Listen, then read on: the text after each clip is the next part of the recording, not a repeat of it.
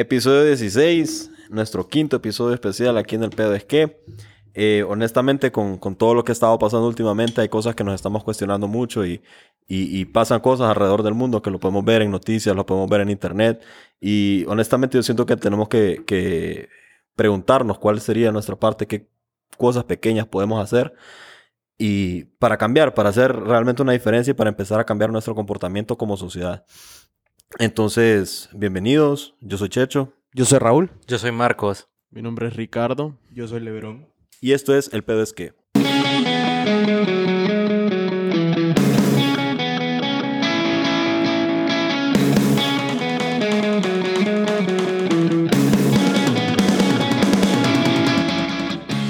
Bueno, señores, ¿qué tal? ¿Cómo están? Hola.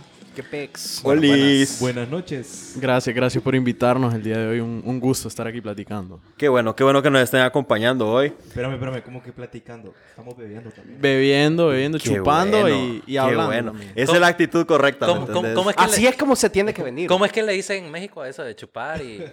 Pistear. Pistear. Estamos pisteando. ¿Te imaginas que estuviéramos pisteando en, en lenguaje hondureño? Es como que estamos haciendo billetes, pero no. Ah. No, Esta- no, aquí no, no, dinero no, no. no, no, Me, no, me ha no, pasado que si trajeron el pisto, me dicen yo. no. Yo, puta, yo. ando como no me 100 han pesos. le depositado, digo. man. Ando, la tarjeta, más. ando para el taxi de vuelta. Aquí, aquí tienen picolín. ¿cómo Para el es? colectivo. Tiene- tienen botón aquí debajo. Botón de pago. Maje, pero sí, entonces, igual, siempre en, en esta, digamos, atmósfera, en este, en este feeling como relajado que tenemos, eh, con lo que pasó ahorita con ETA, con lo que las tormentas tropicales y- Iota, y, ah, no, la, perdón. Iota. Iota, Lo siento, lo siento. Iota, y, la- y las temporadas ciclónicas, ¿verdad? Lo que representa la temporada ciclónica en los países alrededor del Ecuador. Ya sea en el Caribe, que es huracán, en el Pacífico, que son tifones, todos son ciclones, ¿verdad?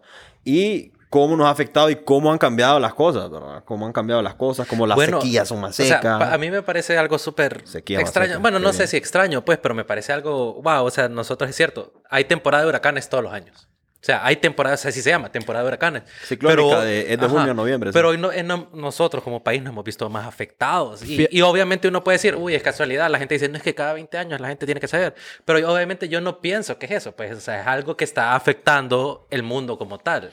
Y fíjate que lo raro es que no estamos en esta temporada de huracanes. Normalmente es hasta octubre. Ajá, Aquí termina en estamos con octubre. el frío de noviembre, no teniendo uno, sino dos huracanes. Y aquí habla de la importancia de, de- de hablar sobre el cambio climático y, y sobre Honduras, específicamente, que ha sido considerado el país más vulnerable a estos temas. Entonces, Y- realmente. Claro. Y con eso, pues queremos dar inicio al podcast hablando de eso, del cambio climático, cómo nos ha venido a afectar a Honduras, cómo nos ha afectado a lo largo de los años y por qué ahorita se extendió hasta noviembre. Y para eso tenemos a nuestros dos invitados expertos en el tema, ¿verdad? Entonces... Porque yo no les voy a decir cosas No, que no sé, nosotros ¿no? tres, nosotros sabemos de cero a nada. Lo que me dice Twitter, papi. Fake news, decimos. No, entonces por eso damos la apertura eh, para que ustedes hablen un poco, puedan presentarse de lo que saben ustedes de su conocimiento y, y todo eso, pues, y, y, y de aquí nos amenizamos, pues. Pucha, gracias. Me presentaron como que un experto de Televicentro aquí, pero realmente. Sí, vos, dale. no, tampoco. O, oíme, no, experto de televisión. Bueno, bueno. en no. comparación mía, vos sos, olvídate, oye, No, no, sé no, nada. No, pero es un tema que manejas, ¿me entendés? Es un tema que te interesa y sobre todo a mí me parece muy importante eso que, que cuando vos te apasiona, cuando vos te interesa un tema, vos te educás y vos creces dentro de ese campo. Entonces, eso es muy importante para que vos, eso te da a vos la propiedad de hablar de un tema que si bien no sos así, pues, un doctor ahí, oh, que esto es lo que yo hago, ¿me entendés?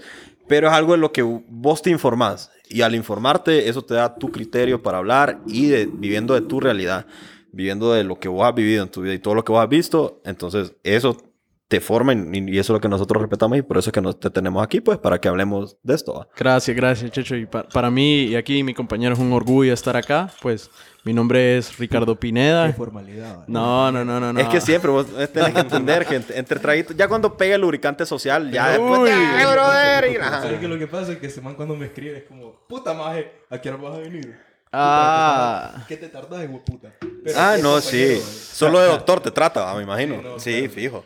Perdóname, doctor Levergón. No, bueno. Bueno, mi nombre es Ricardo. Yo eh, soy cofundador de, de Sustenta Honduras y, y también champion de las Naciones Unidas en temas de acción climática. Entonces, un gusto platicar con ustedes qué pasa en Honduras y sobre todo qué acciones podemos tomar nosotros para mitigar este tema, ¿no? Entonces, Carlos. Sí, eh, bueno, mucho gusto. Yo soy Carlos Leverón.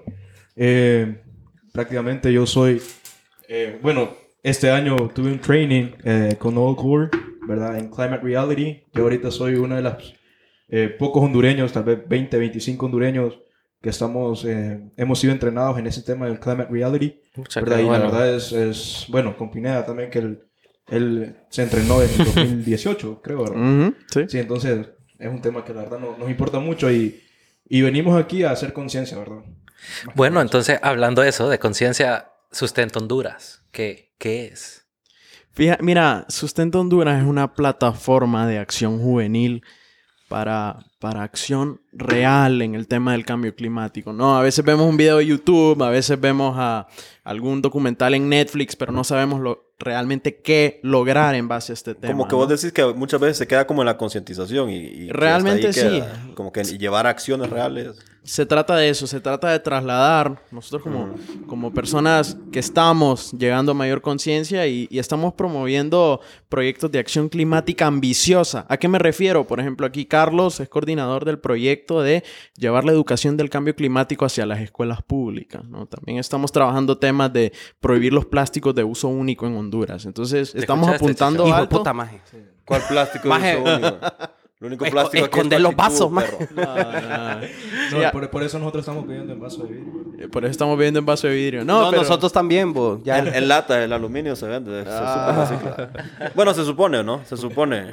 Pero hay mucho que hacer en Honduras. Honduras ha sido considerado el país más vulnerable a nivel mundial. Mucha gente no lo sabe y consideramos la importancia de no solo de empezar estos temas, sino empoderar a más jóvenes a que se involucren y sean líderes, como, como No, Greta, como muchas personas en el mundo. No, y claro, es que la, la verdad es que son los jóvenes los que van a hacer el cambio, pues, porque, o sea, la, la mayoría de la gente escuchó y escuchó y escuchó, o sea, cuando fue el impacto y todo eso, y la verdad es que la gente escuchó y medio le llamó la atención, pero nunca hicieron como ese hincapié en hacer algo de acción.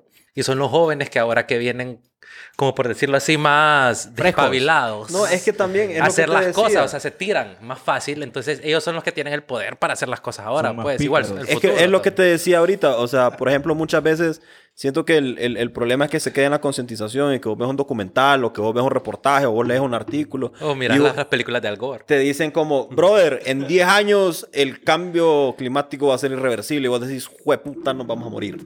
Ya valimos verga. Pero, o sea, en ese, en ese momento, ese pesimismo que tenés, ahí se queda, ¿me entendés? En realidad, pocas veces ese susto, digámoslo así, se traslada a una acción real, en un, en un cambio en tu comportamiento que vaya en pro de, de eso. Uy, amigos. Oh, Uy, amigos. Eso estuvo, estuvo tenso ahorita, casi me muero. Pero bueno. ajá. Entonces, la cosa es que- Respiramos. Ay, uy, uy, es que, es que yo ya, ya sentía que me tiraba botella en el pico. exhale, inhale, exhale. Sí. Ah, sí, sí, sí. Entonces, por ejemplo, en, en- en Honduras, hablemos de Honduras, hablemos de la realidad de Honduras. ¿Qué cosas en Honduras, por ejemplo, eh, a mí es una cosa, mi, mi, mi, mi papá, igual que el papá de Raúl, ingenieros agrónomos, mi papá siempre estuvo trabajando para, para Codefor y ese tipo de cosas. Entonces, mi papá siempre me, me inculcó mucho eso, lo de cuidar los bosques y, y la realidad de qué pasa con los bosques en Honduras. No te fumes los bosques, chechos, que... uh. ¿Por qué no te? Mira, mira, mira, mira, mira, mira. La cosa es, Volviendo al tema. es que ve, uno quiere tratar temas, pero este hijo puta informal nunca. quiere no poner puede. serio, Este maje no puede. Solo porque hoy no le costó poner el cero. El Checho hoy vino con corbata. Sí, sí. Sí, Ah, sí, por si aquí no- estoy Y formal. Marco anda en calzonete. Estoy en pantalones largos ahorita, loco. Eh, Disculpame. de- de- este es el episodio 16 y este nunca es había el estado 2 tan formal. que ando con jeans. Nunca había estado tan Es la formal. verdad. Y, y es el primero que anda con tenis. Porque Siempre sí. anda en chancleta. Siempre chancleta. verga. Sí, No, ya me están socando un poquito. yo, yo tengo varias preguntas realmente que un- como una persona que, que no maneja mucho el tema, para mí la pregunta más sencilla es importante. Como por ejemplo, yo siempre me he preguntado, ¿cuál es la diferencia entre el cambio climático y el calentamiento global, por ejemplo? Claro, mira, el cambio climático es algo que pasa en millones de años, ¿no? El, el cambio climático al final del día es algo natural, ¿no? Hablamos de las eras de hielo, hablamos de, de temas que tardan miles de millones de años en las historias del planeta y que han promovido, pues, eh, ¿verdad? El, el- el tema de los dinosaurios, ¿no? Que se extinguieron y todo eso. ¿Qué es lo que pasa?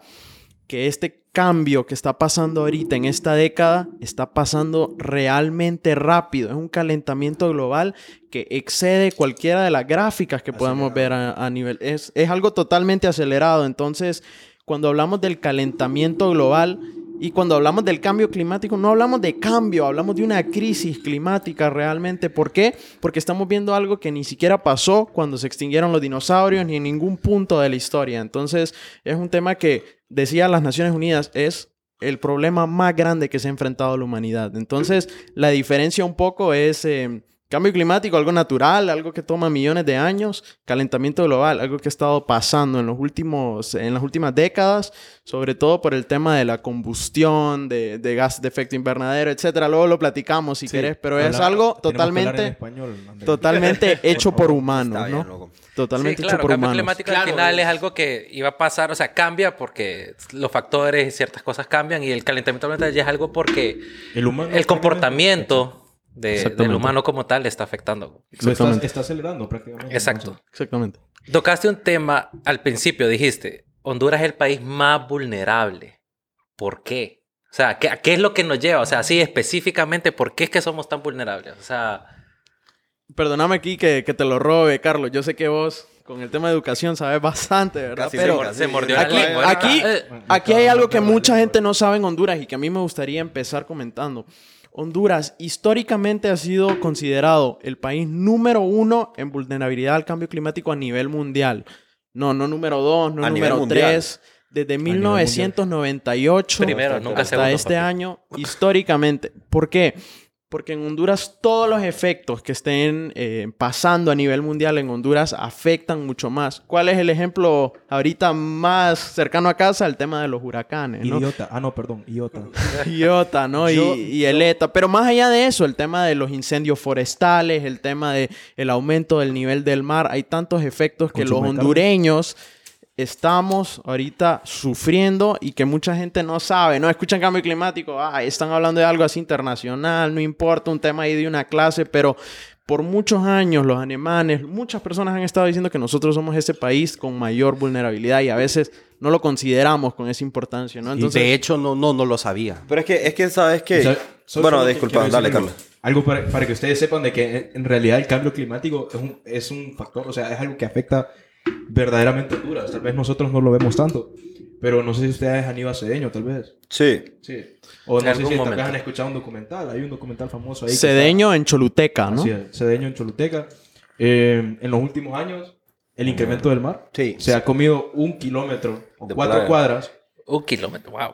Sí, un kilómetro. sí. O sea, imagínate cuatro cuadras de hotel, eh, restaurantes, lugares para vacacionar, Casas. O sea, casa. En Entonces, vos estás comiendo... Si vos vas a comer ahí en los restaurantillos... que Curile. No sé. la verdad que Cedeño ahí un poco... Pero bueno, la verdad... Pero si vos vas, más, es un montón de restaurantes que están metidos en el mar, man. Da miedo, porque si hablamos así de eso, del aumento del nivel del mar, pensamos en el Ártico, ¿no? Tal vez los... Ajá, y vos decís, esto va a pasar, pero Sí, fíjate los- que ahí, ahí es otro tema glaciares. importante que quiero tocar, que yo siento que, que, que, me van, que van a tener mucho que decir, que, que en la cultura del hondureño, por ejemplo, digamos, en la gran mayoría vive con preocupaciones más inmediatas, como que presiente o como que tiene la concepción de que el cambio climático, mira, e- eso nos va a joder aquí en unos 100 años. No y como que vivo no, ajá, y como que este no es mi problema. A mí no me importan las Pero estamos viendo, en estamos alto. viendo consecuencias muy reales en, en nue- nosotros no tenemos, o sea, no, no tenemos, no somos viejos aquí, ¿me entendés? Bueno, chavorrucos más o menos. Pero lo que pasa es que nosotros estamos viendo consecuencias y estamos viendo los cambios, a diferencia de cómo eran las cosas cuando nosotros éramos niños, cuando nosotros éramos jóvenes, estamos viendo cómo están cambiando las cosas demasiado rápido. Entonces, ¿cómo se crea conciencia en la población para decir, este no es un problema que nos va a afectar allá, sí nos afecta, no, estas son cosas que nos están pasando y es por esto, ¿me entiendes? Es porque, porque, porque no hay bosques o, o por tu forma de, de, de, manejarte en diferentes aspectos. ¿Cómo se crea conciencia en ese sentido? En Honduras tenemos algo que muchos países no tienen y es hablar de ejemplos concretos, reales, que ya han sucedido en Honduras, ¿no? Ahorita Carlos hablaba de Cedeño Choluteca en el tema del aumento del nivel del mar y eso es algo que, que ha estado pasando ya por varios años y ya vemos eh, ciudades arriba y totalmente sumergidas por el tema del aumento del nivel del mar. Otras ciudades, perdón, otras islas que han desaparecido como las famosas Islas Antillas, no sé si las han visto, a veces las calcábamos en el mapa Eso en cuando estábamos en cuarto grado, ¿no? Pero. Yo me acuerdo que a mí me ponían a calcar. Estudios sociales. Jueputa, maje, qué cero memoria tengo yo. Esta vida nos ha pasado factura, amigo. Sí, realmente. pero varios efectos que están sucediendo ya, ¿no? Entonces hay que hablar sobre esos efectos y, y sobre todo hay que tomar conciencia que a veces como que si se estuviera rebalsando nuestra bañera, ¿no? Eh, ¿qué, qué- es lo primero que haces? ¿Te pones a trapear o cerrás la llave, ¿no? Entonces, más o menos eso se trata el cambio climático, ¿no? Hay que dejar de emitir, hay que dejar las causas del cambio climático, sobre todo en Honduras, el país más vulnerable a nivel mundial, y luego empezamos a adaptarnos a estos temas, a adaptarnos porque este año tuvimos dos huracanes, pero no hay garantías de que el siguiente año tengamos tres o cuatro o que venga uno como el Mitch, ¿no? O que venga una sequía por el otro lado que, También, que te va a también. joder todo. ¿me que son incendios. Incendios. Y Y eso estuvo heavy Yo- este año, los incendios estuvieron Yo leí heavy. Por ahí en algún lado de que los huracanes son la manera del mundo de decir estamos muy calientes, como un enfriamiento. Entonces no sé qué tan cierto sea eso. Como la naturaleza dice, este es como el, el- la manera de enfriar. Es que sabes qué es lo que pasa. Por ejemplo, la temporada ciclónica. Bueno, dentro de mi. Ahí ustedes, si saben más, me pueden corregir. Wikipedia. La temporada ciclónica típicamente termina cuando entra el frío, porque el frío hace que paren la- las tormentas tropicales. Entonces, por eso es que la temporada ciclónica terminaba, En teoría, en octubre. Porque se supone que en noviembre ya se ponía fresco, pero es el mismo cuento guajiro que te tiraban a estos vuelos. Yo me acuerdo cuando en Tegos uno usaba suéter. Cuando había agua en Tego. porque entonces esas son cosas que, que van cambiando y van cambiando y van cambiando.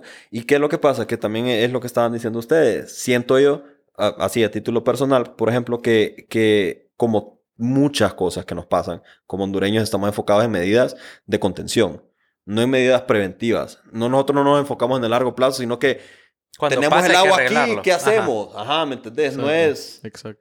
O cuando no hay agua. ¿Qué hacemos? No hay agua. Es como, ay, hagamos más represas. ¿Me entendés? No, no es el punto. El punto es, es- es cuidar la, la- la retención de agua de la tierra, es evitar incendio forestal.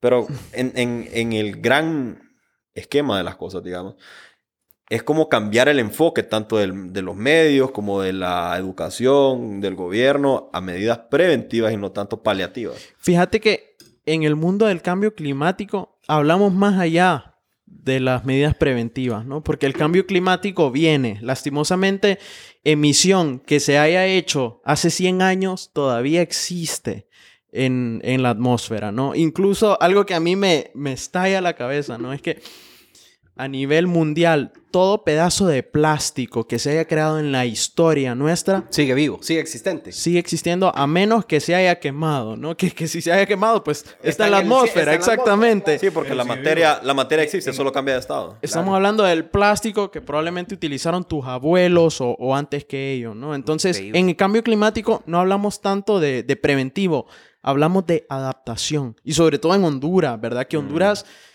tiene que entender que esto del tema de los... Y, y ahorita lo mencionabas, ¿no? Este tema de los huracanes es algo normal, es parte de nuestra vida, pero cómo nos adaptamos a ello, cómo realmente tenemos infraestructura resiliente que pueda aguantar que este año nos tocó uno de, de- de categoría 1 y uy, estuvo súper feo, pero ¿qué pasa si el siguiente año nos toca un categoría 5? Cinco, ¿no? Entonces, de eso se trata la conversación de adaptación hacia el cambio climático como el país más vulnerable a nivel mundial. ¿no? Claro, Pero- yo... Ajá. Perdón, yo ahorita que, que estabas hablando de la emisión de estos gases, que es el CO2, si no me equivoco, ¿verdad? Metano, sobre todo. también. El- Ajá. Y, mm, y también que hablamos de documentales, yo me tomé el tiempo de ver este documental en Netflix que se llama Kiss the Ground, Sí, lo mencionaste la vez que, que es un nuevo, es una nueva approach, o sea, una nueva manera de ver esta adaptación al cambio climático que me pareció muy interesante, que yo quiero que ustedes nos hablen de ese tema. Ellos hablan de cómo vos hablas del cambio climático y lo que vos conoces es la energía renovable, em, o sea, la, dejar de emitir este gas, etcétera, etcétera, ¿verdad? Pero ellos, ellos lo llevan a un punto, entonces ellos dicen, bueno, ¿por qué nosotros no recuperamos los suelos de la tierra? Entonces, ellos, ellos explicaban que recuperando el suelo, las plantas se van a encargar de eliminar el CO2 porque la planta lo absorbe y, perdón, y lo convierte en oxígeno. El COVID. Uy, no, no, no, no. No, ya nos hicimos las pruebas. pues. Sí. Entonces, me pareció súper interesante porque es una nueva, como, como te digo, es como una nueva manera de ver esto, la recuperación de suelos. Y, y todo el documental se basa en eso. Pero también viene una parte como un poco, ¿cómo te explico? Como un poco polémica porque al agricultor normal, vos le estás diciendo que deje de arar su suelo, que deje de, de, escarbar o todo, ¿verdad? Entonces viene como ese medio debate entre lo que el agricultor ha conocido durante toda su vida y toda la historia a la nueva recuperación de suelos. Entonces no sé si ustedes saben algo un poco de ese tema que nos puedan ampliar. Mira, la naturaleza eh, tiene sus tiempos, tiene sus historias y yo creo que aquí lo que más te puedo mencionar es el Dust Bowl en, en Estados Unidos, ¿no? Cómo llegó este, este periodo completo de sequía y desertificación en Estados Unidos. ¿Por qué? Porque los Estados Unidos vio de que, ah, ya no ocupamos vaquitas, ¿no? Para, para ir arando, sino que ya podemos poner esta maquinaria y vamos dándole, dándole hasta que llegó un punto en el que sequía total, ¿no? Se pierde toda la producción. Como está muy que es sci-fi, pero es como Interstellar, que todos están Solo era maíz lo que ajá. podían poner. Ajá. Exactamente. Al final del día, nosotros le debemos a la naturaleza, nosotros le debemos al planeta, ¿no? No, no es al contrario, el, el planeta no está aquí para servirnos a nosotros. Entonces, eh, Sí, lo- nosotros, nosotros somos visita. No, Nosotros lo que pasa es que, eh, o sea, son enfoques diferentes, pero así como, o sea, si vos, si vos dependés del planeta, porque el único lugar que tenés lo tenés que cuidar, vos no vas a estar en tu casa y vas a llegar a tirarle, o sea, vos limpias tu casa, vos la pintás y te está cayendo un tuco ahí, vos lo arreglás. ¿Me entendés? O sea, no es, no es solo de una perspectiva así un poco más, hablando de analogías, o sea, si tu casa se está cayendo, si tu casa está sucia, vos la limpias, vos la arreglás. Vos no solo estás ahí a dormir y que ya después, no, y me voy, me voy a comprar otra casa en vez de limpiarla, ¿me entendés? es que es Ajá. totalmente eso. nuestra- O como, Entonces- o, o como tu carro, ah. ajá, tu carro no es que, ay, ya, ya, ay, te hay que cambiar el aceite, mejor compro otro, ¿me entendés? O sea, todo es de cuidar lo tuyo, es lo que vos tenés y en el caso del planeta es lo único que vos tenés y no, no tenés nada más, entonces es una cuestión de cuidarlo. No, y es cierto, y es de buscar esas cosas que, o sea, mira, nosotros tenemos un estilo de vida, no significa que hacemos las cosas bien o hacemos las cosas mal, pero hay cosas de hacer la manera mejor, o sea, de hacerla mejor la manera. Por ejemplo, vamos a hablar de este tema. Ustedes Qué rico. están bebiendo ron. Uf. ¿Por qué? Sirope. Porque yo sé que hay un, un Hay, background. hay un, hay un trasfondo, ¿no? Hay porque, un ah, trasfondo, Ah, ¿no? porque en bola. Porque es rico, qué que- rico es el ron. Y Sí. es que que en bola. sepan, sepan los, que, los que nos están escuchando que yo sé que aquí estamos acostumbrados a beber birras y que no- bueno, cerveza, discúlpenme. Ay, como que no sepa la gente que es birria. Ay, ¿qué es eso? ¿Qué es eso? Birra, Urban Dictionary, vamos a buscar. La qué- loca, las bichas. No, ¿saben qué? No, o sea, lo que pasa es que Mejor tírense un Ronaldo. eh, sí, un Ronaldo, un Ronaldo, un. Cristiano Ronaldo. Sí, el bicho. Ya que somos fans del bicho. El bicho. Dos tercios. No, pero hoy queríamos beber ron, ¿verdad? Y, y la verdad es que queríamos cambiar un poquito el, el, el feeling este de, de beber aquí entre amigos, tener una plática amena. De pistear. Sí, de pistear, pistear, como dicen en México. Eh, la verdad es que preferimos el ron porque sabe a sirope, ¿verdad, André? Yo lo siento como lo que le echo a los panqueques, ¿me entiendes? Dulcito, suavecito. Hey, million dollar idea ahí. No, no, o no. sea, y- ron syrup para los Uy, pancakes. sí. No, no, no, pero Eso les se- voy a hablar ahorita específicamente de ron flor de caña, que por cierto, hasta donde tengo entendido, no nos han patrocinado, ¿verdad? Eh, Todavía no, pero Cuando llegue el cheque le Ojalá, avisamos. eh, si nos están pronto, escuchando, ¿verdad? Pero, Nos tocó ir a comprar el súper, ¿no? Pero- Pero había unas grandes colas.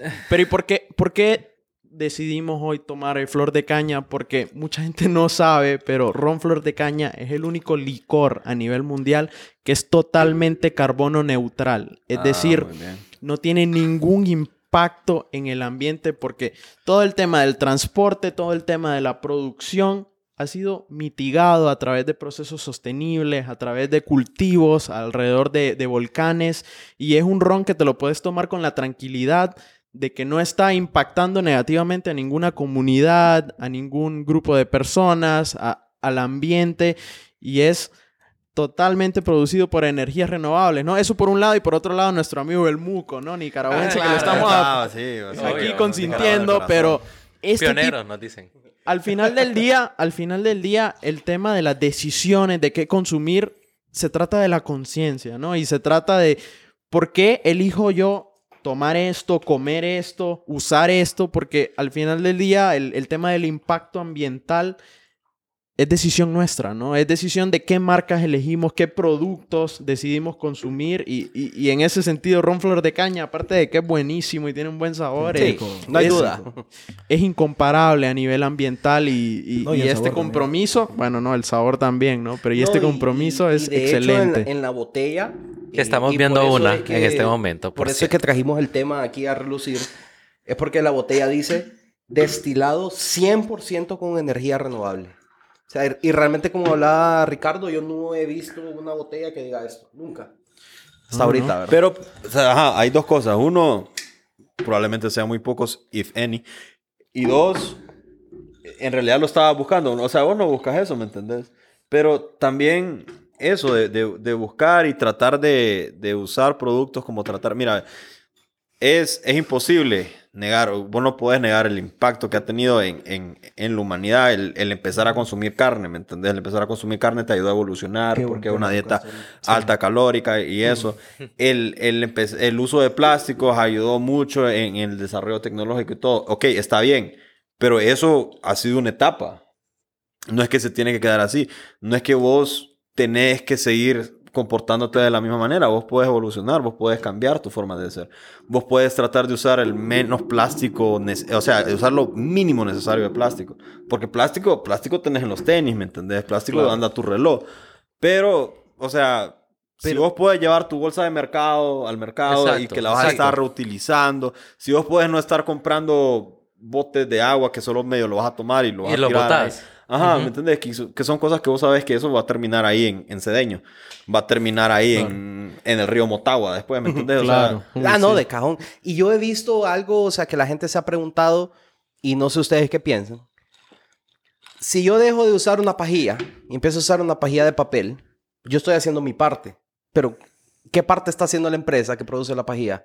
¿O qué parte está haciendo la gente que hace la bolsa porque entre más gente que piense como vos, es menos gente que va a consumir eso, entonces la demanda va a bajar, entonces los más van a decir, ¿sabes qué? Incluso es una oportunidad de marketing. Mira, estamos hablando de Ron Flor de Caña, ¿por qué? Porque están advertising lo de, lo de carbon neutral. Eh, Ya sea que usen biodigestores o, o lo que sea, la forma que sea que tengan que hacer. Ya en este punto, entre más gente educada exista, entre más gente que esté buscando y diga, no, puta, sí, la verdad es que nos estamos yendo un poco a la verga. Entre más gente esté buscando, No, o sea, siento yo, y ustedes corríjanme si sienten que, que estoy hablando mamadas, pero siento yo que incluso es una oportunidad de marketing para empresas grandes.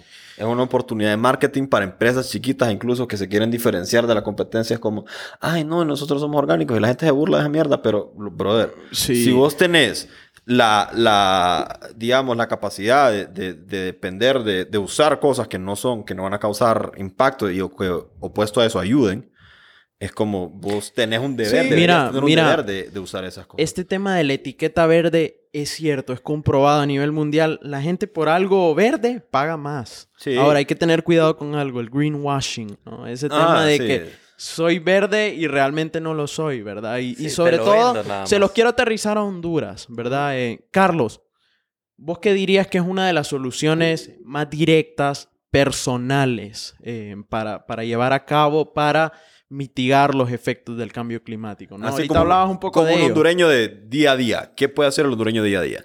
Mira, la verdad es que para empezar, sinceramente, para empezar, educarte, man. O sea, nosotros hacemos el eslogan como hondureños que el pueblo que es ignorante es dominado y que no sé qué, Sí. ¿verdad? Pero aquí volvemos al mismo tema, o sea, si vos no te educas, si vos no te educas en el tema, si vos no...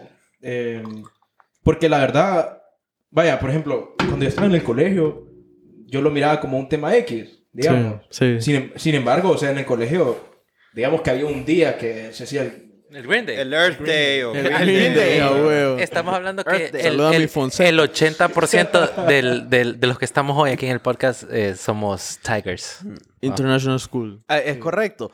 Pero ¿De realmente, dónde somos? ¿Del sitio que venimos a matar? Macri... Uy, lo dije Realmente- Estamos saben, pero realmente esta concientización en la escuela o en el colegio era una vez al año. Sí, y O sea, eso es lo que pasa. Era Eso una vez al pasa, año. O sea, o sea, crees que estás haciendo Que es el greenwashing. lo suficiente, pero, Ajá. o sea, y, y- y queremos quitar algo, o sea, lo que es el cambio, o sea, ¿cómo podemos nosotros venir y, y, a- actuar en contra del cambio climático? No solo es reforestación, que es lo que, por ejemplo, nosotros hacíamos en la escuela más que todo. Por el trabajo Sí, social. Sí, va, por el trabajo social, porque te, o sea, no te podías graduar si no hacías eso. o sea, No, nosotros si- fuimos a poner si una no pije plancha de cemento. Y a comprar, y a comprar cabrón. Nosotros fuimos, más bien nosotros yo creo que No, qué cabrón. No necesitamos cabrón. este bosque, necesitamos una cancha. Sí, ajá, parqueo ocupamos. Sí, entonces eh, lo hacíamos una vez al año, ¿verdad? En- en- por lo menos en el colegio donde nosotros nos graduamos. Pero eso no, no te ayuda mucho. O sea, lo que vos ocupás es... eh, ¿Qué es lo que nosotros queremos hacer con Sustenta prácticamente? ¿Verdad? Eh, yo ahorita estoy liderando, o estoy, bueno, coordinando, no liderando, perdón. Eh, estoy coordinando este proyecto y lo que queremos es llevar a las escuelas públicas. Sabemos en Honduras la vulnerabilidad que hay en las escuelas públicas. O sea, Claro. no hay una educación como se deba. Uy, no, pero es que el tema de educación, por ejemplo, es bien complejo, ¿me entendés? Sí, pero y ahí estamos entrando a otro tema. Sí, pero ahí, ahí, ahí lo que yo quiero, digamos, eh, abordar de lo que vos estás diciendo es porque todo este tema del cambio climático y lo que tenemos que hacer tiene que ser de una forma integral, digamos. Tenemos que atacarlo por diferentes lados. Lo tenemos que atacar por educación, lo tenemos que atacar por contención, lo tenemos que atacar por política, lo tenemos que atacar por... Y todo esto para, ¿para qué? Para cambiar la forma de comportarse del hondureño típico del día a día. Así. Entonces, partiendo de eso, si usted ya tiene la educación, si usted ya tiene los medios, puta, ¿por qué no empezar a comportarse como una persona responsable así, ¿me entiendes? Y si te soy sincero, yo le veo realmente dos fines a este tema de la acción climática, ¿no? Primero, y obviamente, ¿no? Detenerlo, ¿no? Detener los impactos, detener estos huracanes, detener el hecho de que se estén llevando casas, los ríos que estén creciendo, deteniendo todo este tema que, que estará pasando en tantos lugares, ¿no? Pero segundo, esto es una oportunidad para el desarrollo del país, un desarrollo verde, un desarrollo socioeconómico, ¿no? Por ejemplo, Sí, Costa Rica. Venimos de, vaya, por Exactamente, ejemplo, venimos exactamente. de una pandemia. O sea, no pandemia- venimos, estamos. Bueno, estamos. Estamos. Aquí, aquí todos nos hicimos la prueba. Estamos Sí, claros, sí, ¿verdad? Sí, sí. Sí, Hisopado, ¿verdad? Hisopado. Sí, andamos en la- las fosas nasales violadas, todo. Ajá. Hijo de puta. Oye, oíme, vos hiciste esa prueba. ¿Y cuando, qué sentiste cuando te hiciste esa prueba? No, aquel se la hizo. Yo solo me hago la prueba rápido. No, la verdad es que... que, Esa yo lloré. que pije Me dice, es, probable, es, es probablemente que llore. Me dice, no, yo no lloro por esa cosa. Yo no siento nada. No, no, no, pero hablando sobre el COVID, ¿no? Se habla sobre la recuperación verde, ¿no? Cómo de aquí pasamos a un futuro limpio, a un futuro en el que no estén generando energía a través del búnker. Mucha gente no sabe esto, pero ¿cómo se genera la energía en Honduras? Sí, hay un Térmica. par de eólicas, pero el problema de las térmicas no, es el mismo fotos. No es el coal que se está hablando en Estados Unidos, del que se le están tirando a Trump. Aquí en Honduras se está utilizando el búnker. ¿Qué es el búnker? Es el destilado más pesado de, de la columna de destilación del petróleo. Es lo más contaminante. Es la es- basura ¿Sabes lo qué? que queda. Es como es- decir, yo me acuerdo, mi hermano una vez me dijo de que, bueno, mi hermano es arquitecto, saludos si, me está, si nos está escuchando. Hey, saludos, Que hermano. Saludos, hermano Carlos. Y la verdad es que él, él me contaba algo que el juguito de la basura. A él exhibiado. Exactamente. Exactamente, está prohibido, está prohibido a nivel internacional, está prohibido en los barcos, por ejemplo, pero en Honduras lo compran no porque es más barato, Y sino hecho- porque es más conveniente. Porque hay intereses O sea, económicos de por ¿saben ustedes medio. Exactamente. Hay una, hay una planta de búnker aquí en el norte, en Sambo Creek. En Creek. En una zona que supone ser un área natural protegida, ¿no? Por Entonces, de Ramsar, ese es el caso de. Honduras. Eh, si en Honduras utilizáramos coal, sería un paso adelante, ¿no? A pesar de que en todo el mundo lo estén Imagínate viendo- que estás hablando de utilizar carbón, que es una mierda que se utilizaba en los Como un 1700, paso digamos, adelante. Exactamente. Ahora Wow. bien, Honduras, ¿por qué? O bueno, no sé si Honduras llega a esa categoría o fue invitado, pero yo quiero que nos cuenten un poco del Tratado de París. Mira, el Tratado de París fue algo a nivel mundial, ¿no? Se, se reúnen todos los líderes, se reúnen todos los científicos y dicen, pues este tema del cambio climático es el problema más grande que hemos tenido comunidad. Necesitamos acción global. Solo para darte un poquito de contexto, la primera vez que había pasado esto era con un tema que se llamaba el agujero de la capa de ozono. No sé si se acuerdan, Sí. ¿no? Básicamente era algo que solo pasaba en la Antártida, tal vez, pero al final del día pasaba por las emisiones de países eh, desarrollados, ¿no? Sobre todo. Ahora, el tema del calentamiento global, eso es algo que todos tenemos un, un papel, ¿no? Entonces, se llaman a todos los países, todos los países se juntan, dan sus soluciones y en el caso de Honduras eh, se comprometieron a reforestar un millón de hectáreas. Suena bastante, pero realmente es alrededor del 10% y también es tierra. importante, sí, y es importante considerar que podríamos reforestar eso, pero la deforestación en Honduras es, la tasa más alta Claro. a nivel mundial. Entonces, ahorita lo que estamos haciendo a través de Sustenta es promover mayor ambición. Más allá de reforestar ese un millón de hectáreas que podría deforestarse en tal vez dos años, ¿cómo hablamos de, de descarbonizar la economía? ¿Cómo hablamos de 100% de energías limpias? ¿Cómo hablamos de no, no, no tener esos botaderos que tenemos en Tegucigalpa, sino un tema integral de valorización y separación de residuos para, para el reciclaje, para, para totalmente mitigar esas emisiones y hablar como Costa Rica, ¿no? que es un país fuera un verde. relleno sanitario Pura funcional, vida. ¿me entendés? Como Pura relleno vida. sanitario, no solo fuera un botadero. Exactamente. O sea, hay que tiran muchas la cosas. mierda ahí al río Sí, Choluteca. o sea, Y- y, y te has fijado, o sea, cuando vos salís aquí al norte o te vas a Danlí o querés irte para Choluteca, al- al- por- o sea, en todas las salidas hay un botadero.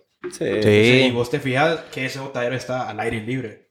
O sea, Claro. imagínate la contaminación que está haciendo a las personas que están a la par. Ajá. Y claro, tiene un componente visual, ¿no? Se ve feo, pero tiene un componente de emisiones. Así Mucha gente no sabe, ¿no? Entonces, ese tema está promoviendo el cambio climático que está promoviendo al huracán ETA, al huracán Iota, está... Es la misma causa, ¿no? Entonces, mucha gente no sabe, lastimosamente, pero ese es nuestro rol. Hacer conciencia en Honduras y, sobre todo, hacer cambio, hacer acción. No quedarnos en la conciencia, porque ¿de qué nos sirve la conciencia si no actuamos, ¿no? Sino realmente Claro. empoderar a la juventud para tomar esa batuta y, y tomar ese cambio sin importar el partido político, sin importar la, la sociedad civil, sino que realmente hacerlo como jóvenes. ¿no? Qué bueno. Y por ejemplo en Estados Unidos, eso, eh, eh, esto de, de- del cambio climático y todo sí tiene un tinte político bien marcado, ¿no? Hablando de, de un país potencia Sí. como los Estados Unidos, que, que De hecho, típicamente se, se relaciona a los republicanos más Estados como que Unidos lo niegan y los no, demócratas más que no lo aceptan. firmó el Tratado de París. si- si- No, si- se si no me retractaron. Se, Se retractaron, retractaron, el tratado, exactamente. así como Pero es una de las primeras digo. cosas que el president elect. Biden. Va a volver a hacer. Estamos de acuerdo. Sí, Sí, porque ese man es full, full, full con ese tema. O sea, exacto. es Pero, que él se basa más en evidencia científica, sí. pero era un poco de lo que te comentaba al principio, que, que según, pues, de lo poco que yo conozco o he logrado leer, era por ese mismo tema del debate entre la agricultura, el agricultor promedio de Estados Unidos, y cómo le venía a afectar esto, eh, eh, o sea, como estas restricciones. Mira, te soy sincero y a lo mejor a veces esto no sale tan explícito en The New York Times, ¿no? A veces les cuesta hablar tan, tan claramente, ¿no? Pero si vos te vas ahorita y ves quiénes fondearon la campaña política de Trump en el- Monsanto. en el 2016, la mayoría de los, de los funding vino del, del fossil fuel industry, de esa gente Claro. que trabaja De y vive de sacar coal, de El Texas, de varios estados. Entonces, eh, tampoco hay que ser eh, Ino- eh, inocentes. inocentes en este tema. Esto también pasa en Honduras, ¿no? Así Pero ¿qué es lo que pasa? Los que lo pusieron en el poder tenían una meta, ¿no? Y la Tenían meta era... intereses. Tenían intereses y la meta era Proteger sus intereses. proteger sus trabajos, proteger a sus familias. Ahora, qué, qué feo, ¿no? claro, y, y al final del día, eso no solo nos afecta a nosotros, afecta a las futuras generaciones. Es un tema totalmente intergeneracional. Entonces, Honduras, eh, como el país más vulnerable, se debería de sentir peor porque Honduras no es el que más emite. Muy lejos de, de ser el mayor emisor. Honduras es casi un error de, de redondeo, ¿no? Honduras es, un, es un- a nivel mundial. Para es algo- muchas cosas, vamos. Sí, pero, pero, ¿qué es lo que pasa? Es lo mismo que estábamos diciendo al principio. Igual, digamos, en, en- nivel macro, a nivel de impacto, somos, digamos que insignificantes. Pero a nivel de las consecuencias, somos los que más lo sufrimos directamente. Y fíjate, ¿Me aquí hay algo, yéndonos más allá del tema religioso, ¿no? Pero hay algo que dice Ay, el Papa. Francisco, ¿no? Y, y- y Carlos, ¿qué es ese, ¿cuál es esa diferencia entre la deuda externa y la deuda ecológica? Sí, mira, eh, la verdad es que el Papa Francisco una vez dijo, y es bien curioso, o sea, o sea, yo cuando lo escuché, quedé como, se me explotó la cabeza. Porque él menciona como, mencionaba Honduras y decía, ¿qué es lo que Honduras le debe en deuda externa a los países, por ejemplo, eh, Desarrollados. desarrollados, ¿verdad? Estados Unidos, por ejemplo. Europa. Ajá. ¿Qué le debe Honduras en deuda, en deuda externa a, a Estados Unidos? Ajá, pero pongámonos a pensar qué le debe Estados Unidos a Honduras en la deuda climática. Exactamente. En, en este tema de ellos mismos son los causantes de estos huracanes, ellos mismos son los causantes del aumento del nivel del mar, ellos mismos son los causantes de la alza de temperaturas que está quemando que nuestro nos quedan bosque. debiendo. Nos quedan debiendo, pero Honduras no tiene ese nivel todavía de decirle No a Estados el Unidos, de nos debes de- tantos millones, Ay, ¿no? ajá. Ahora, es totalmente real. La deuda ecológica va en par a la deuda externa, ¿no? Y, y- y no, no se lo dice Carlos Leverón y Ricardo, se lo dice el Papa Francisco y lo dicen muchos líderes a nivel mundial, ¿no? Y, y lastimosamente, probablemente no lo logremos llevar a, a términos económicos, pero sí es importante reconocer que todo el mundo tiene este deber hacia actuar hasta este tema, ¿no? Entonces... Sí, eh, pero, eh, o sea, igual eso es algo que, que- que pasa y que está pasando. Estamos hablando de Estados Unidos y Honduras, que Estados Unidos y Latinoamérica es un tema de, de hace 100 años, ¿me entendés? De, de- desde que todo era con Banana Republic y, todo esto. Pero mm, incluso hoy en día estamos viendo que sucede esto, que un país desarrollado, un poco que, que se lava las manos de la culpa eh, efectuando su influencia sobre un país necesitado. Eso lo estamos viendo, por ejemplo, con China y Brasil. ¿Me entendés? Claro. Que, que, que los chinos dicen como que, ah, son los que más contaminan. Y los más, ah, ok, vamos a contaminar menos. Entonces, ¿qué hacen los más? Hacen que Brasil siembre arroz y se los venda a ellos. ¿Me entendés? Entonces, ahí, ahí también... Claro, claro. al- o- obviamente, en la realidad de nosotros, obviamente no tenemos el impacto de la relación China y Brasil a nivel mundial, ni en cambio climático, ni en económico pero es un ejemplo muy claro de cómo una potencia pues, influye sobre las políticas y sobre el manejo y sobre Claro. lo que hace un país subdesarrollado en, en, en, en, en cuanto al cambio climático. ¿me Fíjate entendés? que eso habla sobre la fragilidad científica, ¿no? Y no creí que íbamos a llegar tan profundo en la conversación hoy, pero No, se prepararon. Se, se prepararon, se prepararon, leyeron, ¿verdad? Eh, preparó, se pu- ah, no, perdón. Checho, apaga- Pero básicamente- cerrá tu No, celular. La verdad, la- no, más ni lo he agarrado, no es falso. No, es que este es un tema No, que a mí no, me no. interesa muchísimo, me, me- Fíjate me gusta. que es un problema que ha visto las Naciones Unidas, ¿no? Que dicen, eh, bueno, país pobre, vos mitiganos, vos plantás un montón de árboles y nosotros seguimos emitiendo, nosotros seguimos desarrollándonos y, y- y- y a vos Eso te vamos se- a pagar y, y como te estamos pagando. un bonito, como- Como te estamos pagando un bonos par de, de carbono, dólares. ¿no? Exacto. No, no, no, pero los bonos de carbono a nivel nacional eh, funcionan mejor. Ahora, a nivel internacional son Sí, un peligro porque viene un país totalmente desarrollado le y le dicen, tenés que dejar de alguien". emitir y bueno, le voy a pagar al, al pobre Honduras, le voy a pagar un par de poquitos centavos del dólar, ¿no? Que de todos modos ni lo iban a recibir, pero ahora lo están recibiendo para que ellos nos hagan la chamba. Y nosotros, Para que claro, en teoría, por ejemplo, siembren árboles. Pero Claro, vos sabes que y el nosotros- sistema de gestión de Honduras no va a proteger los bosques. Y nosotros no seguimos desarrollándonos, nosotros seguimos emitiendo y nosotros seguimos haciendo todo lo, lo chancho que nos está haciendo desarrollarnos como país americano o a país europeo o país que, que emite, ¿no? Entonces, por suerte las Naciones Unidas vio, vio la dificultad de eso y ahora estamos hablando más de un tema interno, ¿no? Entonces, a pesar de que Honduras emita lo mismo que emite una ciudad pequeña de Estados Unidos, también nos estamos comprometiendo a la descarbonización. ¿Por qué? Porque vemos un tema interno de posibilidades hacia resiliencia, hacia mejor infraestructura, hacia energía limpia, Comercio hacia transporte eléctrico en Honduras. Yo no sé si muchos se imaginan eso, ¿no? Pero cargar tu carro conectándolo en tu casa es Puedes parte de lo que se está planteando en Honduras. iPhone 12. Tal vez no Tesla porque pues tan carito, ¿verdad? Pero, pero definitivamente, y, por ejemplo las motos, ¿no? Yo sé que cada vez vemos más y más motos en Tegucigalpa, en San Pedro y de eso se trata. Las motos son mucho más baratas. En, en India hablan de los mototaxis eléctricos en todos lados Sí. Y, e India se está comprometiendo a la electromovilidad mucho antes que nosotros. Entonces, esas son las potencias y esas son las oportunidades globales que están Sí, ejerciendo para Sí, o Honduras. sea, igual India, India es un ejemplo bien, bien, bien pillado, porque India es un país de contrastes tan, tan Uy. O Pero si te pones a pensar- en la calle, igual que aquí, pidiendo y muriéndose de hambre la comida y las motos y todo, pero ellos tienen un programa espacial. Entonces, es un país de contraste bien heavy, pues. Es un- Y es un país súper enorme. Pero pone, ajá, lo que vos estás mencionando ahorita, un país enorme. Ponete a pensar. India es un país que, no sé, ¿cuántas veces cabrá Honduras en India? ¿En cuanto a población? Espérate, le llamo al ingeniero. Espérate, Salvador, ingeniero. Salvador, Salvador. Vinieron a Rela. Y lo peor es que ahí tiene el número, man. Eh, ma- eh, ma, lo llamamos ahorita. Sí. Mira, si el número, tuviéramos el ¿no? teléfono, lo llamamos ahorita. Eh, ¿Cuántas veces cabe Honduras en India? Ah, 87 veces. 87.3 veces, pero no todo de fútbol. Pero mira, a mí me man. gustaría regresar la, la conversación un poco más allá de lo global, ¿no? Y todo esto que podemos Sí, ir estamos hablando girando. más como de geopolítica. Claro, claro, pero ¿qué podemos hacer en casa, no? Entonces, Eso es lo y importante. y eso es algo que, uno de los puntos que yo quería llegar.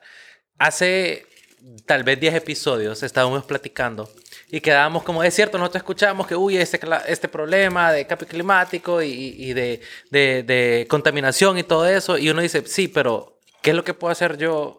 No impacta, o sea, no hace nada, o sea, ¿qué? Uno. Y dos, de verdad no sé qué puedo hacer y no sé cuál es el impacto que yo de verdad puedo crear. O sea, está bien. No, y, y ¿Y está qué bien. podemos hacer? Eso es, es mi pregunta, pues. O sea, Y es común. ¿Qué Mira, podemos hacer? Solo quiero preguntarles algo. sí quiero otra. O sea, del ah, no. Ah, ok. Ah, Uy. Ah, Están, Ah. están bien, están bien. O sea, bien surtido. No, por ahora. del 1 al 10, ¿qué tanto consumen carne al día? O en una semana, por ejemplo.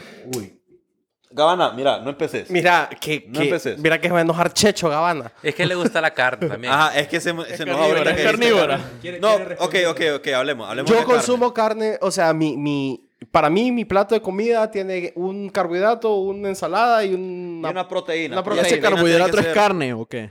No, eh, la proteína puede ser, ser o carne, pollo, ¿no? pescado o carne de red, pues, pero, pero sí. Pero del Yo- 1 al 10, del 1 al 10. No, yo... 10 es todos los días, tal vez. eh. Sí, Ah, sí, 10, 10, diez, 10, diez. Yo diría 10. siete. Siete. Upa. Digamos Siete. que Hay uno- veces que sí, hay días que no como carne. 10. Ay, 10. Sí, no, sí. No, yo 10, sí. No, están reprobados. No, estamos No, reprobados. no, aquí. A ver, a Está ver. bien. Decime, decime. Del 1 al 10. 10, sí. Yes, ok.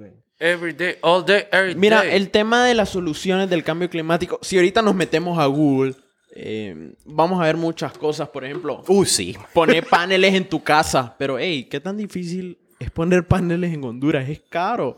Es o, o- o, carísimo. por ejemplo, hablan de este tema de usemos el, el transporte público. Pero No, yo no sé ustedes, pero ah. yo a mí... De, de vez en cuando sí, sí, sí me toca, ¿verdad? Agarrar rapidito ahí a, a- Miren, a la yo- casa de yo- mi valero, imagínate, pero... yo como- vos mirá no un bus. no es la misma esos realidad. buses amarillos. Mirá los buses Mira, amarillos. yo como Esos más arrancan y van a quemar más mierda y van a Yo tirar como más pendejadas. alumni de la. Inter, que vivía cerca de la escuela, yo de vez en cuando, o sea, yo mis últimos dos años, de vez en cuando, por dormir 20 minutos más, de- y usaba bus de ruta. Puta, este, Y- tema es sostenible. ¿eh? Y, pero, pero ponerle que de esas 100 veces, 20 veces asaltaron a alguien y 5 Ya, veces huevo. me asaltaron a mí. Exacto. No son las mismas realidades. Si y lo la buscamos en ruta era Google, menos como de 500 metros. al final del día, si lo buscamos en Google, no es lo mismo. No son las mismas realidades. A veces hablan de usar la bici, ¿no? Pero Por eso- puta, ¿qué, qué tan vergueado es, es que, usar la es bici? que mira, Entonces, por ejemplo, yo estaba hablando justo una conversación que tenía con un primo la vez pasada y me dice, mira, si vos te fijas, los países, una diferencia muy marcada entre países desarrollados y países subdesarrollados es que los países desarrollados, a pesar de, de cualquier innovación tecnológica que tengan, son países que han podido mantener sus sistemas de tren, sus sistemas de Claro. metro y sus sistemas de correo. mira, y mira, yo estoy de acuerdo. Yo no te voy a decir que no. Entonces un sistema de tren, un sistema de metro, un sistema de transporte masivo, público, barato y con bajo impacto, entiendo yo. Claro, claro. Entonces, ¿me entendés? Ahora, mira- Honduras, mira, quisimos hacerlo del trance y ahí está Chabacaná, que sirve para Claro, carnaval. claro, claro, claro. Pero mira, yo lo que te voy a decir Y de es vez en algo. cuando ni siquiera es fijo. Ya, Sí, puta, ya, yo lo que es te fijo. voy a ¡Qué decir mierda!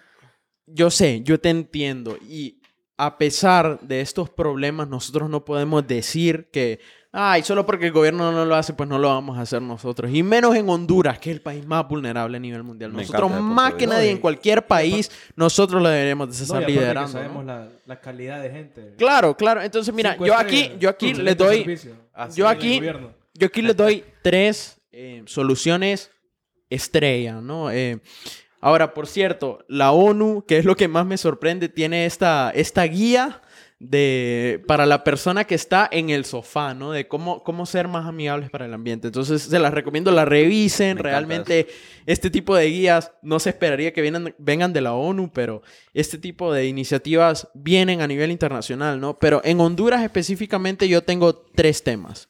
Primero, a nivel personal, el tema de reducción del consumo de carne. A ver, yo sé que esto, yo sé que esto pega. Yo, yo soy bien carnívoro. Yo soy Mr. ir a Vivos a comerme mi, mi hamburguesa suprema. La Big. A ver, no, no, no. Y, rico, y a- man. y aparte. Es que a- rico. No, y, y si me invitan a Finca 8 ahorita, puta, no Uh. les voy a decir que no. Yo no soy ve- vegetariano ni vegano ni nada. Les mentiría. Pero vas a, Quisiera comer, hacerlo. vas a comer triste. Quisiera hacerlo, pero soy...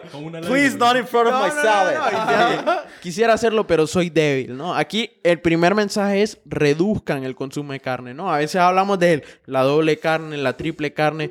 Comprometámonos a, a- a reducir este consumo, ¿no? A, a por lo menos que sea de una sola carne o a cambiar esta hamburguesa que sea una hamburguesa de pollo, ¿no? Porque a veces, aunque no le veamos esta trascendencia, No. la carne, el- la vaca tiene un alto impacto ambiental en temas de emisiones de metano que Sí. es súper importante. Ahora, este solo es uno, ¿no? La segunda es el tema de la concientización. A veces suena bien en el aire esto, ¿no? Pero nosotros no podemos decidir ser una, una sociedad que, que realmente influye en esto si no estamos conscientes sobre el problema, ¿no? Entonces, informarse, informarse a través de qué?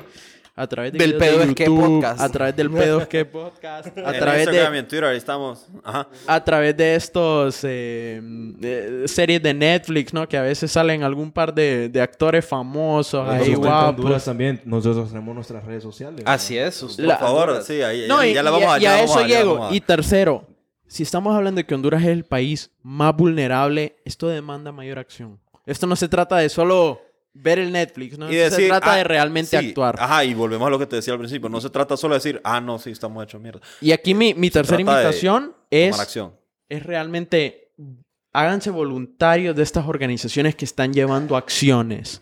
Eh, una de ellas, y aquí estamos Carlos y yo representando Sustenta Honduras, que es una organización enfocada no a la acción climática normal, no a limpiar una playa, sino a la acción climática ambiciosa, a realmente transformar las realidades del país y a realmente llevarlo a un nivel del que tal vez están hablando los suecos, eh, algunos de los estadounidenses, por lo menos en California y, a través de estos países, ¿no? Eh, y estados. Entonces, esos son los tres llamados que les hago. Participen, participen realmente, háganse voluntarios, ¿no? Tal vez no se trata de estar en techo y ir recolectando dinero ahí en medio de la calle. Yo sé que a veces da miedo, pero se trata... estos dos saben, estos dos saben. Eh, estos dos son techeros. Yo, yo los he visto y que se toman la foto y la suben a Instagram y ya, ya cumplieron con No, el- eso, eso fue a días, loco. Fue a días, mira. no, Es que no, ya no, había yo sé que todos lo la foto, Pero pero, poner un clavo al menos en la lucín. pero de eso se trata, ¿no? Papi, De- do- en dos martillazos. si estamos hablando de que Honduras es el país más vulnerable, significa que es el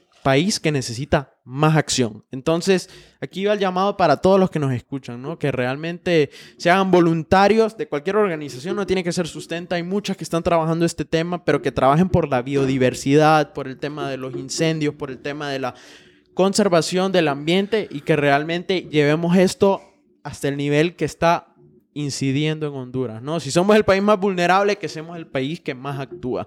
Y, y como jóvenes, no, no nos quedamos a un lado de esto, sino al contrario, nosotros tenemos que ser quienes lo promovemos y quienes lo lideramos. Claro, En- claro. entender, entender que, y, y, por ejemplo, está claro el, el ejemplo de, de Costa Rica, pues que lo mencionamos y lo hemos mencionado en otros aspectos, lo, lo mencionamos en cuanto al- al- a, lo del ejército y eso, pero igual el enfoque de Costa Rica en, en cuidar sus bosques y en eso ha sido, ha sido algo en lo que ustedes, o sea, ustedes miran, Costa Rica explota mucho su turismo, explota mucho sus bosques, entonces son cosas que ni siquiera lo tenés que ver como que, ay, sí, para salvar al planeta en 100 años. No, o sea, es una, es una vaina en, en la que vos podés realmente ver frutos a un mediano plazo, ¿me entendés? Totalmente. No, totalmente. claro, y, no, es cierto, y, y es cierto. O sea, es nuestra labor, casi que nuestro deber. Es de ver, sí. ha- hacer eso y si y nosotros estamos en una posición de conocimiento mira si vos sabés que está mal es lo que lo decía la vez pasada en, en el episodio anterior si vos sabés que está mal no, no solo te queda en vos saberlo tenés que concientizar a la gente que vos sabés, a la gente que vos querés en lo que tenemos que hacer y dar nuestra parte, pues. Exacto. Y al final, y a mí me quedó una curiosidad y me quedó una duda y la quiero preguntar ahorita. Estaban hablando de que, de la carne de vacas y todo eso. ¿Por qué es malo? El lo de la metano. carne? No, tanto lo de la carne de vaca, pues, o sea, ¿por Es- qué es? Porque cagan mucho, maje. No, que son los pedos, los pedos, son los pedos. Yo sé que esa es la respuesta que vos, iba- vos me ibas a dar, pero yo estoy que- buscando una respuesta más... Mira, prácticamente lo que pasa aquí es que las, va- las vacas eructan este, este gas. O sea, entonces, vaya, por ejemplo, acá vemos... eh, Cuatro reses. Ajá, sí. Bueno, hip- habemos- hipotéticamente, ajá. Habemos cinco personas hablando ahorita en el podcast. Eh, y vaya, digamos que nosotros, por lo menos unas seis, siete veces, bueno, cinco o seis veces, vaya, para no ser tan, tan eh, estrictos, pero unas cinco o seis veces consumimos carnes a la semana. ¿verdad? Entonces, imagínate, la persona que tiene, el ganadero que tiene que eh, destazar estas vacas, ¿verdad? entonces tiene más demanda de nosotros, ¿verdad? Porque nosotros estamos queriendo consumir más y más y más y más. ¿Y qué lleva esto? Entonces, tiene que haber más vacas, tiene que haber más ganado. Y entonces, entre más ganado hay, hay una mayor cantidad de metano que se está eh, General. liberando o generando. Que eruptan las vacas. Sí, eructan prácticamente.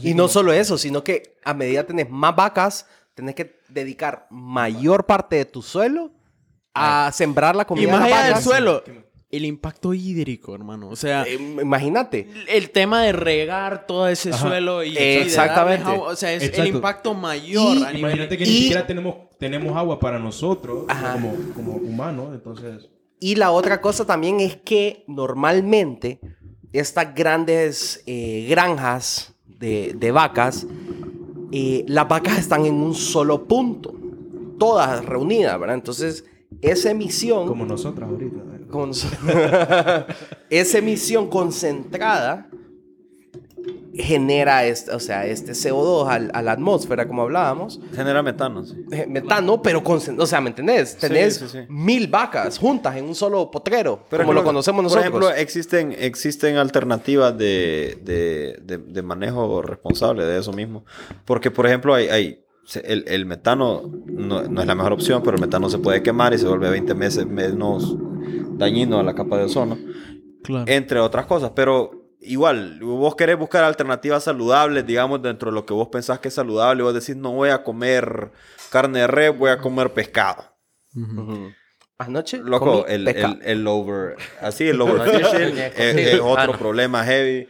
Igual, o sea, ¿me entendés? O sea, al final la cantidad masiva de recursos que se necesitan también responde a que vos, dentro de tu privilegio, dentro de tus posibilidades, vos tenés que buscar la manera más responsable de ser parte de eso, ¿me entendés? Y porque mira- no puedes, porque vos no le puedes decir a, a una persona humilde que, que por huevos come, que si lo que encuentra fácil, lo que encuentra barato es tajo de res, Claro. así carne molida, es como eso es lo que va a comer, porque eso es lo que le va a dar a su familia, porque le va a dar el valor nutricional que ellos necesitan. Sí. Pero vos, que tenés educación, vos que tenés la posibilidad de, de- de- hacerlo de manera diferente, loco, eso es lo que decía Marcos ahorita, que eh, eh, debería ser tu deber. Ajá. Mira, y, y- y algo que aquí que me que realmente me gusta exponer es que nosotros podemos hablar de los límites planetarios. ¿Cuál es el punto en el que el planeta ya no puede seguir, no? Y hablamos del cambio climático ahorita, pero el cambio climático solo es un límite planetario de, de nueve. Por ejemplo, podemos hablar de la acidificación oceánica, ¿no? Cómo se están perdiendo ahorita los corales de Honduras. eh, o por ejemplo, cómo estamos perdiendo y todo, ajá. y, y más allá de eso, cómo estamos perdiendo la biodiversidad, cómo probablemente en algún tiempo Espérame. lleguemos a dejar de conocer las guacamayas y varios de nuestros no es endémica, animales. sí. Creo que, Andrés, solo que aclaremos algo. No es perder, sino el mal uso que nosotros estamos haciendo. Sí. También, ¿verdad? Y, mira, y mira, muchas veces estas acciones ambientales realmente no tienen un impacto directo a cambio climático, porque el cambio climático no es todo el problema y esto es lo que lo hace más complicado, ¿no? Hay muchos problemas mayores, ¿no? Entonces, por ejemplo, aquí me gustaría tirarle la pregunta a Checho. Oíme, ¿vos qué crees que es mejor? Em, usar un, un vaso o muchos vasos de plástico ahorita para tomarte tu, tu ron, tu Coca-Cola, tu cualquier cosa, o solo utilizar un Yeti reusable, ¿qué considerarías vos que es mejor? Yo, yo, Raúl, soy fan de los Yetis. Me llega. No, yo, yo, yo, yo no puedo, yo, yo no tengo Yeti, pero fíjate que ahí es, es justo un tema que yo quería tocar ahorita, por ejemplo, en, en- en- en lo de la pandemia. Por ejemplo, por ejemplo, por decirte algo, yo voy eh, a la cafetería a la hora de almuerzo, qué pedo, quiero un fresquito, que no sé qué, y me dice... ¿Tienes un Yeti? No. No, no le puedo no, vender. pues váyase. No le ¿Tiene puedo un, vender. Yeti? ¿Tiene un Yeti? No. Entonces, ¿qué? ¿Va a querer el fresco en plástico? Entonces, yo me quiero tomar un, fle- un fresco. De- o, de o uno- si, No, no, o no, si pero- no he llevado y quiero tomar agua, tengo que comprar plástico. Entonces, ahí está bien. Pero, ahí, ok, ahí, ahí es donde vamos y, y- y de vuelta a lo que yo te estaba diciendo. Uno usa un Yeti, por ejemplo, o, o un vaso que uno puede estar usando, o una jarra, si vos tenés una jarra, a mí me llega a andar mi jarra. De birria. Uno, uno, sí, obvio, pues. es como un poco por, por capricho, un poco porque, ay, para que esté heladita o para pintear. Pero, brother, si esas son tus razones, la verdad es que pueden ser muy tus razones, pero vos tenés que entender que es algo que, que bueno, ¿me entendés? No tenés que estar A diciendo ver, como, a ver. "Ay, voy a estar-". No, no, no, y te regreso la pregunta, Chicho, ¿qué es mejor? ¿Utilizar ese Yeti reusable o ir botando ese vaso de plástico? No, el? Yeti, papi, siempre. Y, ajá, ¿cómo se sentirían ustedes, Checho, Raúl, No, pero, pero Marcos? quiero saber qué, qué, qué piensa Marco de eso. también. Ah, también Marcos. tiene una buena respuesta que da. Yo, una- no, yo soy súper fan de los Yeti. Yo no te voy a mentir, a mí me, o sea, yo siempre he pensado en reutilizar. A mí no me gusta ni siquiera ensuciar. Hay veces que yo bajo en mi casa Y mira, y no quiero ni usar nada, o sea, busco usar las manos. Me deja agua de la ahora, llave. ahora, ahora, mira, El animalito. no los culpo, no los culpo, ¿eh? Lo que está diciendo Marcos ahorita, lo que están diciendo todos es común. Ahora, ¿cómo se sentirían si les digo que en términos energéticos y en términos de emisiones, un Yeti es equivalente a utilizar 10.000 vasos de plástico diferentes y botarlos a la calle? Es igual a solo tener Usar un Yeti, ¿no? Andamos O sea, te estoy preguntando, te estoy que preguntando, Checho, te ¿Sabes estoy que preguntando? Checho, ¿cuántas veces has ido a Expreso Americano? ¿Has ido más de 10.000 veces Pero para decir que está de cartón mejor? que tienen tapón plástico, pero igual. Ah. No, pero mira, es que, es que ahí vamos a lo mismo, como por ejemplo con, con los carros eléctricos, ¿me la Que vos decís como, uy, el carro eléctrico, qué bonito, y, y qué pijudo, que el carro eléctrico, que no sé qué, como, qué, bien, qué bueno para el ambiente, que no estoy usando gasolina.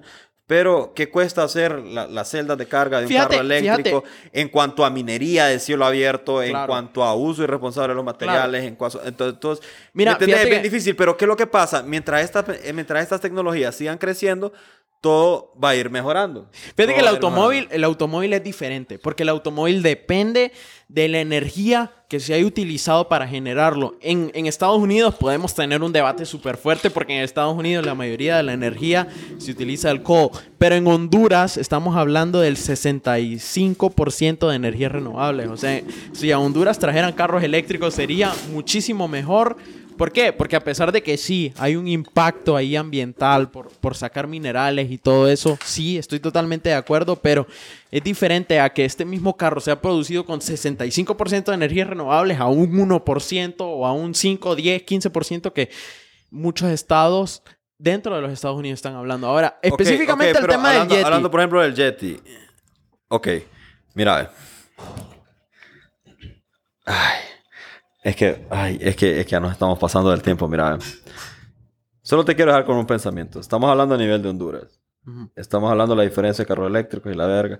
Estamos hablando del, del impacto del Yeti y todo. Pero sabes que yo un Yeti lo voy a usar un año y no voy a estar usando vasos desechables que el sistema de desecho de Honduras no los puede procesar y solo los va a tirar. Ahí hace daño. Y el Puede Yeti no. ¿Me entiendes? Entonces, ahí al final, yo siento que, que si hay algo así, que si hay algo con lo que nos podemos quedar hoy, es que es nuestra responsabilidad y es la responsabilidad de todos los que estamos aquí. Y hemos escuchado puntos de vista muy diferentes y hay cosas como, como lo que ustedes han dicho que es muy importante del, del, del, del greenwashing, así como hay whitewashing y, siempre hay washing. O sea, sí, es importante informarse. eh, ay, Gabana, o sea, Gabana ya, ¿verdad? Yo quería dar un cierre bien, bien heavy, pero bueno, ahí está Gabana haciendo vergueo. Gabana ya lo dijo.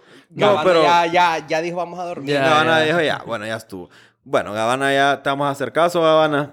Y, y yo solo los quiero dejar con que, con que si usted está dentro de sus posibilidades, está dentro de sus posibilidades informarse, está dentro de sus posibilidades tomar acciones responsables en cuanto a sus elecciones, de qué usar o qué hacer, cómo cambiar su forma de vivir en- para, para ayudar con este impacto ambiental, que no nos paguemos. Eso es lo que nos está jodiendo a todos ahora.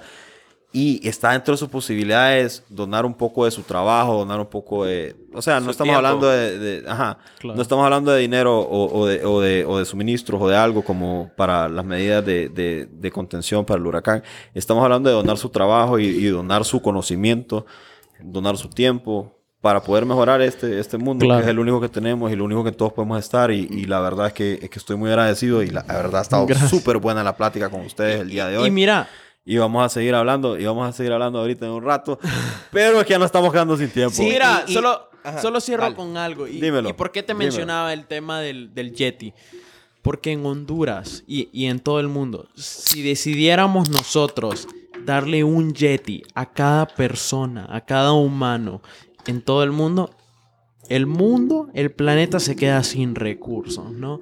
Dark. Entonces, Qué ¿por heavy, qué? Bo. Voy a ir a botar toda mierda. Porque el mundo no tiene tanto acero y no tiene tantos de los minerales que se necesiten y no tiene la capacidad en emisiones para producir tanto impacto porque cada Yeti es equivalente a 10.000 vasos plásticos, ¿no? Entonces vos me hablabas de usarlo 10.000...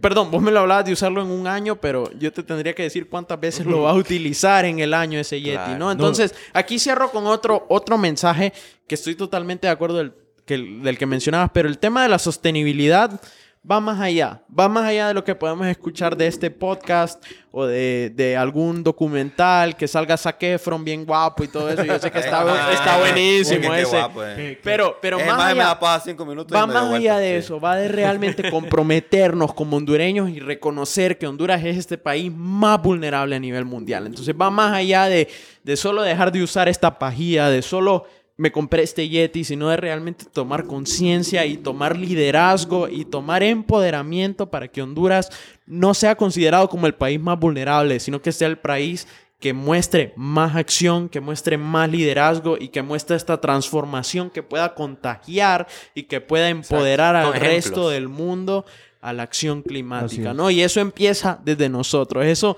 a veces hablamos del gobierno, que la empresa, que esta cementera y todo eso, pero no, esto realmente empieza de cómo nosotros nos podemos vender como un país y como una gente totalmente verde, ¿no? Costa Rica es nuestro ejemplo vecino, es nuestro ejemplo Local, hermano, sí. pero Costa Rica es un punto. Nosotros, claro que podemos trascender esto y, y más allá, como te digo, como más allá del Yeti, más allá de la, de la pajilla de bambú, más allá de, de estas acciones que a veces nos quedamos, sino un, un tema integral de desarrollo. Y adelante, Carlos. Y, y sabes qué es lo bonito de esto, man? Que la verdad es que nosotros ya tenemos las pautas. O sea, no es algo que nosotros tengamos que explorar, ¿verdad? Sino que es algo que ya tenemos nosotros las pautas.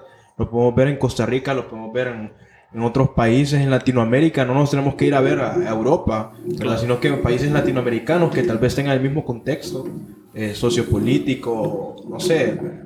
Podríamos hablar de otros temas también, ¿verdad? No sé, hay un montón de cosas. Y la verdad, eh, tenemos mucho que aprender. Sí. Tenemos que estar claros que nosotros como personas, como individu- individuos, porque a veces pensamos como país y a veces tenemos que, ¿verdad?, pensar como individuos, podemos hacer muchísimas cosas más.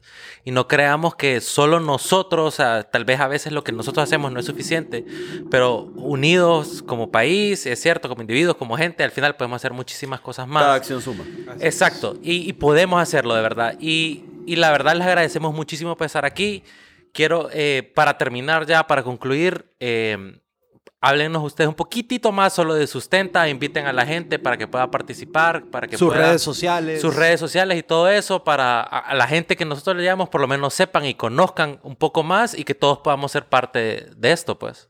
Claro, claro. Pues Sustento Honduras es una red de jóvenes hondureños, 100% jóvenes, ¿no?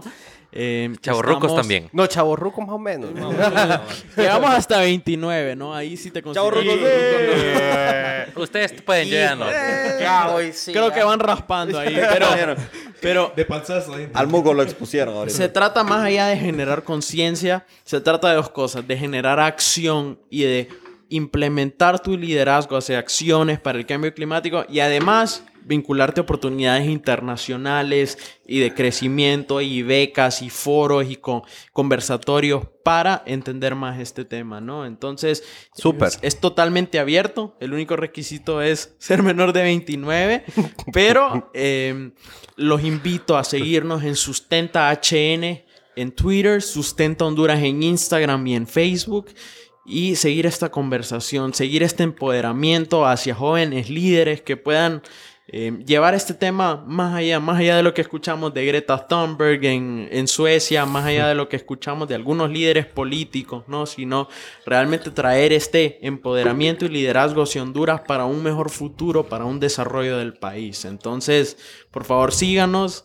eh, crearse, eh, perdón, e involucrarse como voluntarios es totalmente gratuito, es un proceso Sí. bastante sencillo. No hay que pagar suscripción como Spotify. No, no, no, no hay ninguna suscripción ahí. eh, y aunque no hagan nada, por lo menos el hecho de estar ahí, se van a estar alimentando de mucha información y muchas oportunidades que tal vez no tenían acceso para ejercer ese liderazgo. ¿no? No, y qué bueno, y nosotros vamos a empezar a postear también eh, en las cuentas del pedo, es que en, en Instagram y en Twitter, eh, la- las cosas de, de, de esta página para que todos nos involucremos, ¿verdad? Y, que- y que todos podamos hacer esta, esta conciencia. Bueno, muchas gracias, muchas gracias Ricardo, Carlos. Eh, gracias a Sustenta, a él vamos a estar dando el apoyo. Gracias por venir, estuvo muy linda la plática. Ojalá se queden con un buen mensaje todos ustedes y sepan lo importante que es esto para todos, que es algo que nos impacta a todos. Entonces, aquí desde el que Raúl, Marcos, hoy acompañándonos Ricardo y Carlos, Checho, un servidor. Muchas gracias por escucharnos. Nos vemos, loco.